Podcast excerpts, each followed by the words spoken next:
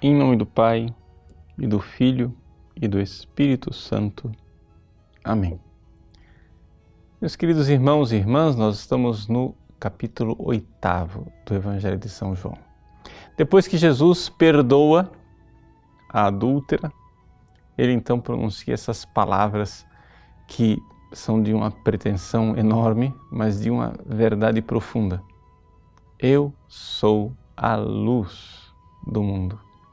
E aqui essa realidade se eh, desdobra também na nossa vida quando ele diz assim: quem me segue não caminhará nas trevas, mas terá a luz da vida.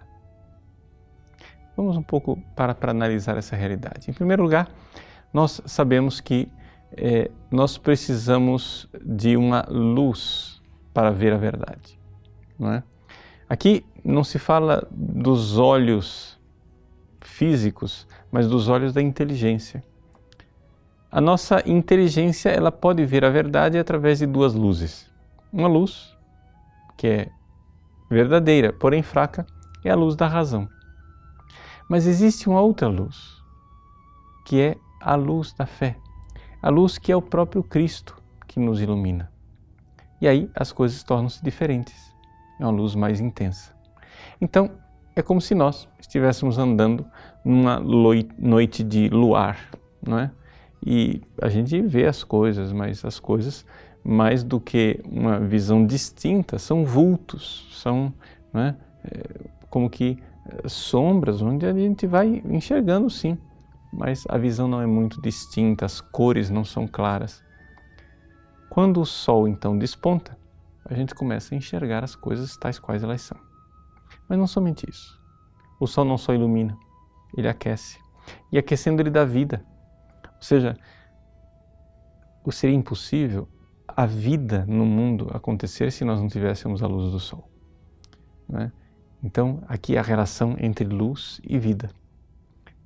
Esta metáfora que acontece na vida é, concreta, material, ela acontece também na vida espiritual. Nós temos a luz da razão, ela já é uma coisa boa. Nós, através da luz da razão, já conseguimos enxergar a realidade, mas é um lusco-fusco, é uma realidade não muito distinta. Quando a gente tem a luz de Cristo, a gente sai das trevas. E não somente sai das trevas, você então começa a seguir essa luz. Veja, não basta recebê-la uma vez, é necessário seguir. E o efeito de ir atrás dessa luz, de buscar cada vez mais, é que quando você vai se aproximando dela, ela aquece e transmite vida.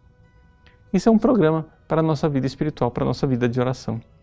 Quando você vai rezar, a coisa mais importante que você tem que fazer na sua vida de oração é buscar uma verdade. Ou seja, Jesus, ele está em você e quer iluminar o seu mundo interior. Ele é uma luz acesa. Não é? Você que é batizado, você é um iluminado, você tem esta luz superior dentro de você. Se aproxime dele, dela, busque, vá atrás.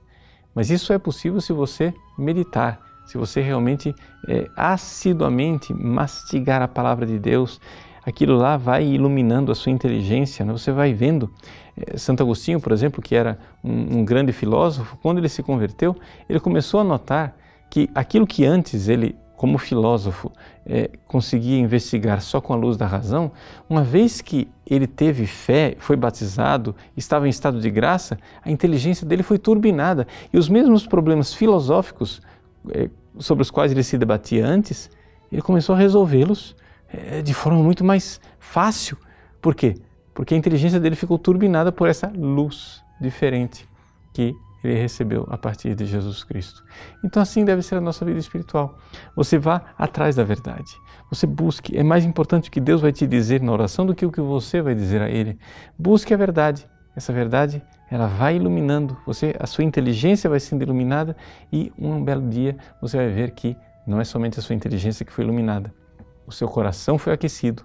E aí, esta fé forte e firme que você adquiriu na vida de oração se cola com a caridade e com o amor e você vai dar passos de gigante amando o nosso Senhor. Deus abençoe você. Em nome do Pai, do Filho e do Espírito Santo. Amém.